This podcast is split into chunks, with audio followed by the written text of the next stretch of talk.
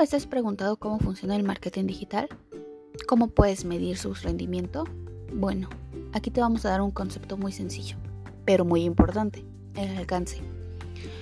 Primero que nada, el alcance es el número de personas a las cuales nosotros vamos a impactar, es decir, nuestro nicho de mercado o quizá las personas que nosotros tenemos como posibles clientes que nos pueden comprar nuestro producto o servicio.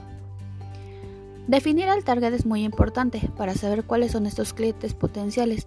Hay que investigar muchos datos acerca de ellos y utilizar herramientas de segmentación como un buyer persona para facilitar este proceso. Hay dos tipos de alcance. Uno es el orgánico. Este se refiere a la cantidad de personas únicas que ven una de tus publicaciones en redes sociales sin que tengas que pagar por ellas.